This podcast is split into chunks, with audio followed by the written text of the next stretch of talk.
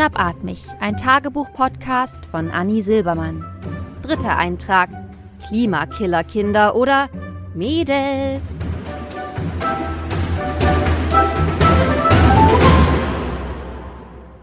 Liebes Tagebuch, ich komme gerade von einem Nachmittag mit den Mädels. Ich weise zwar immer wieder darauf hin, dass wir alle über 30 sind, aber Alter ist ja oft auch Gefühlssache. Die anderen fühlen sich halt wie Mädels und ich fühle mich bereit für die Rente, die ich nie erleben werde, aber ich mache das Beste draus und freue mich einfach, dass mich die jungen Dinger dabei haben wollen. Nachmittag mit den Mädels, das klingt nach entspannt Kaffee und Säckchen trinken und sich gegenseitig die Zehennägel anmalen. So ist es natürlich nicht. Denn ein Nachmittag mit meinen Mädels ist halt auch ein Nachmittag mit drei Kleinkindern und zwei Babys. Ich persönlich finde ja, die Konstellation schreit nach Sekt zum Kaffee, aber die anderen sehen das nicht so. Diesmal waren wir bei uns, weil wir haben viel Platz und bei uns schmeckt der Kaffee am besten. Sag ich, weil es so ist. Normalerweise sind wir zu acht, Steffi, Hanna, ich plus je 1,666 Periode Kinder. Man teilt sich ja rein, wenn man zusammen ist. Heute war zusätzlich noch meine kinderlose Bekannte Caro dabei, von außerhalb. Aus Berlin. Hab direkt die Sammeltassen ausgepackt. Zunächst lief alles wie immer. Wir saßen auf dem Wohnzimmerteppich und versuchten, unseren Kaffee vor herumflitzenden Kinderfüßen zu schützen und dabei möglichst heiß zu trinken. Und das geht so. Tasse hoch, kleiner Schluck, Tasse hoch, kleiner Schluck, Tasse hoch, kleiner Schluck, Tasse hoch, Mist, geschwabbert, na egal, den Teppich kann man waschen. Tasse hoch, kleiner Schluck, Tasse hoch, kleiner Schluck. Nur Hannah machte nicht mit. Sie lehnte an der Wand und stillte ihre Tochter in umgekehrter Baseballhaltung oder Rückwärtsfliegerpose oder doppelter Halbwende oder so. Hannah ist Stillberaterin und performt immer die krassesten Manöver. Meine kinderlose Freundin Caro sah sich das Ganze schweigend an, mit einer Mischung aus Faszination und Horror. Verständlich. Mir wird bei dem Gedanken, meinen Kaffeekopf über aus dem Hautsack trinken zu müssen, auch immer ganz mulmig. Deswegen denke ich da nicht so oft dran. Anni, flüsterte mich Steffi an. Ja, flüsterte ich zurück. Hey. Hey? Gut siehst du heute aus. Was willst du? Geld? Ist was kaputt gegangen? Hat Enno die Murano-Glasbüste erwischt? Ich hatte die extra mitten ins Kinderzimmer gestellt. Kleiner Profi-Tipp.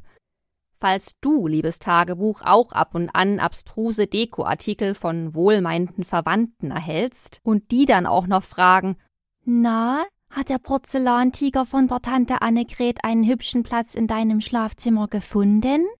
Dann empfehle ich Zerstörung durch Kinder. Ist nicht immer ganz ungefährlich, aber es schont die Gefühle der schenkenden Partei. Und die hat dann auch gleich so einen Lernmoment und denkt sich, aha, mir scheint, als wären Murano-Glas und Porzellan keine kindersicheren Materialien. Das nächste Mal entscheide ich mich wohl doch besser für den Tiger aus Stein. Nee, der Enno hat die wieder fein aufs Regal gestellt. Mist. Was willst du denn dann? Na gut, ich sag's einfach, wie's ist. Ich bräuchte bitte mal eine Windel. Für die Juna. Entschuldige, aber ich höre dich ganz, ganz schlecht. Anni, ich bräuchte bitte eine Windel. Ihr nutzt doch sowas, oder? sagte Steffi nun endlich hörbarer und definitiv peinlich berührt. Und irgendwie auch vorwurfsvoll? Girl, please, denkst du, es ist ein Geheimnis, dass deine vier Monate alte Tochter Windel trägt? Ich wickel ja eigentlich nur Stoff, erklärte sich Steffi, wegen der Umwelt. Aber die Juna, die läuft halt gerade die ganze Zeit aus. Stimmt. Bei genauerer Betrachtung bemerkte ich, dass Juna tatsächlich gerade am Auslaufen war, auf meinen Teppich. Naja, ist wie gesagt waschbar. Ich hatte das Gefühl, dass gerade nicht der Zeitpunkt war, um damit anzugeben, dass meine Zweijährige schon lange keine Windel mehr trug, zumal ihre Windellosigkeit in keiner Weise mein Verdienst war. Das Kind hatte einfach vor einer Weile beschlossen, Windeln zu boykottieren und sie sich wütend vom Leibe zu reißen, wenn man ihr denn doch mal eine untergemogelt hatte. Zum Glück fand sie schon bald Gefallen in unserem gepolsterten Luxuskindertoilettensitz und damit war die Sache durch. Meine Kinder sind einfach sehr willensstark und intelligent, aber dafür kann ich nichts. Außer man glaubt, dass Gene und Erziehung irgendwas damit zu tun haben, aber das ist ultra komplex und am Ende waren es halt vielleicht doch die konzentrationssteigernden Globuli. Statt also anzugeben, ging ich ein paar Häuser weiter und schnorrte Windeln. Schließlich ist nicht alles in unserem Haus waschbar. Als ich zurückkam, lag Hannah rücklings auf der Fußbodenheizung im Gästeklo und stillte. Ich gab ihr ein paar Schluck Kaffee aus ihrer Sportflasche und ging zu den anderen ins Wohnzimmer.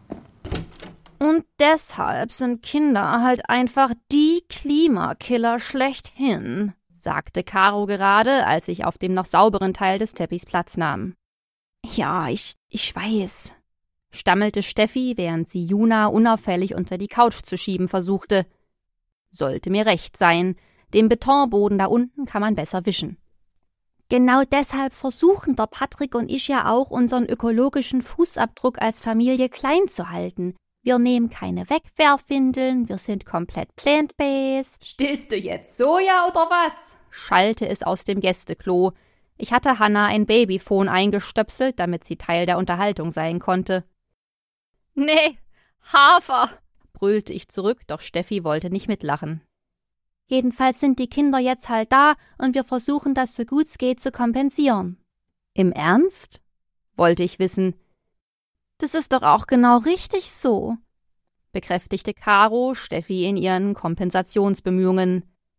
Caro, kinderlos, die am dritten Becher meines fair gehandelten, aber dennoch klimakillenden Kaffees nippte, die von Kopf bis Fuß in H&M gekleidet war und zudem auch noch schön braun gebrannt vom Wochenende auf Ibiza.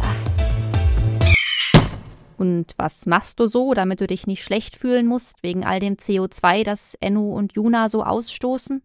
fragte ich und zog letztere unter der Couch hervor, um ihrem Auslaufen Einhalt zu gewähren. Sie gluckste zufrieden, als ich ihren nassen Stofflappen gegen eine kunstfaserne Sündenwindel austauschte. Na, das hab ich dir doch alles schon erzählt, Anni. Und ich finde es echt nicht schön, dass du das so wenig ernst nimmst. Umweltschutz ist kein Witz. Nee, stimmt dich zu. Na, wenn wir uns jetzt entscheiden, dass keine Kinder besser wären, können wir uns Umweltschutz eigentlich auch sparen und lecker Narwalsteak essen gehen, oder? schrie es aus dem Gästeklo. Du bist unmöglich, Hanna, schrie Steffi zurück.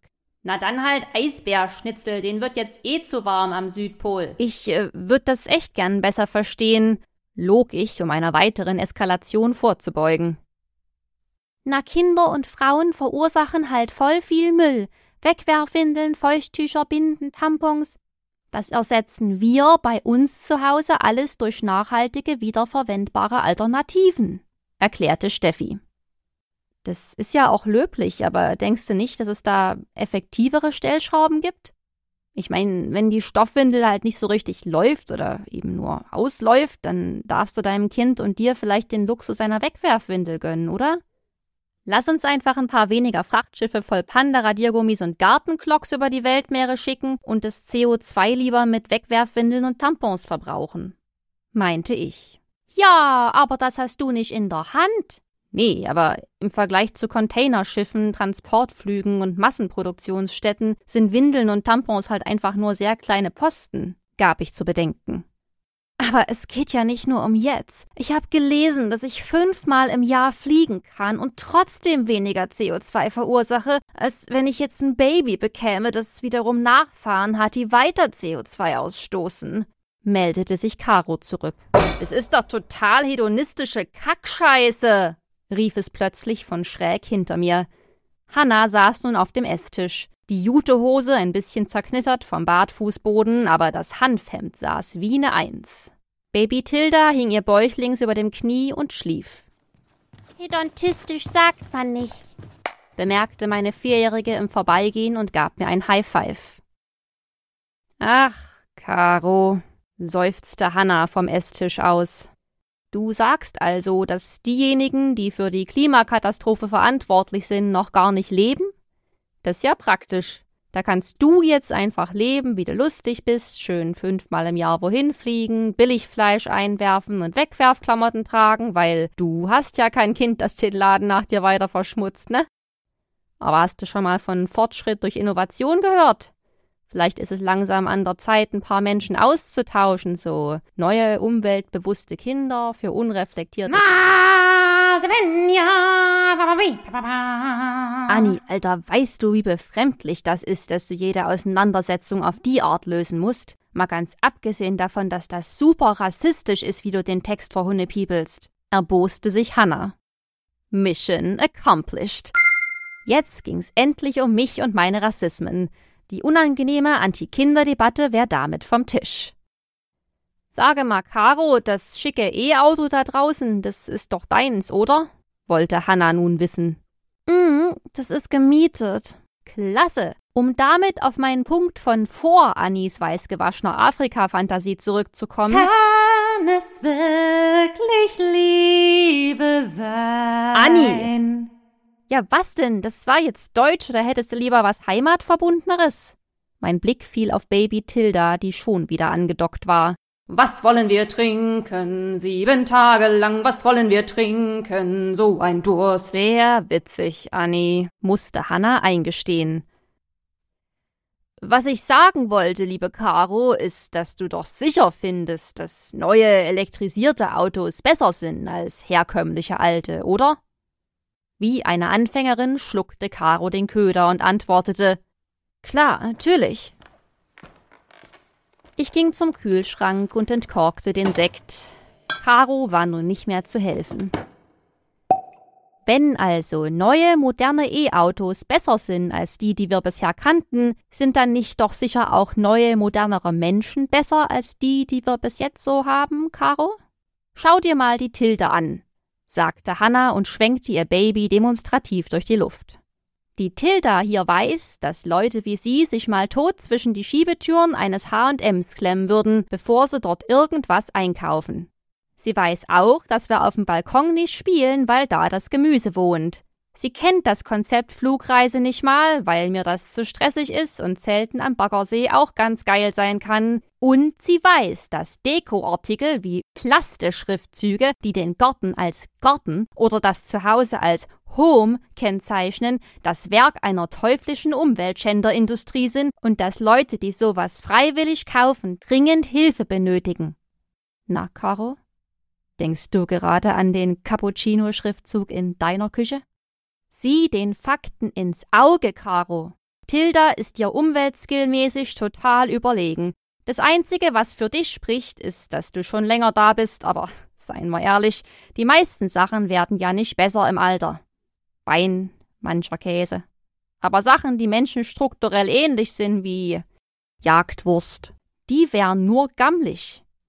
Und in diesem Sinne wäre die Lösung vielleicht kein Birth Strike, sondern eher eine Art Life. Upside, inside out, she's living la vida loca. Vielleicht sollten wir dann Kriege auch ein bisschen opportunistischer sehen.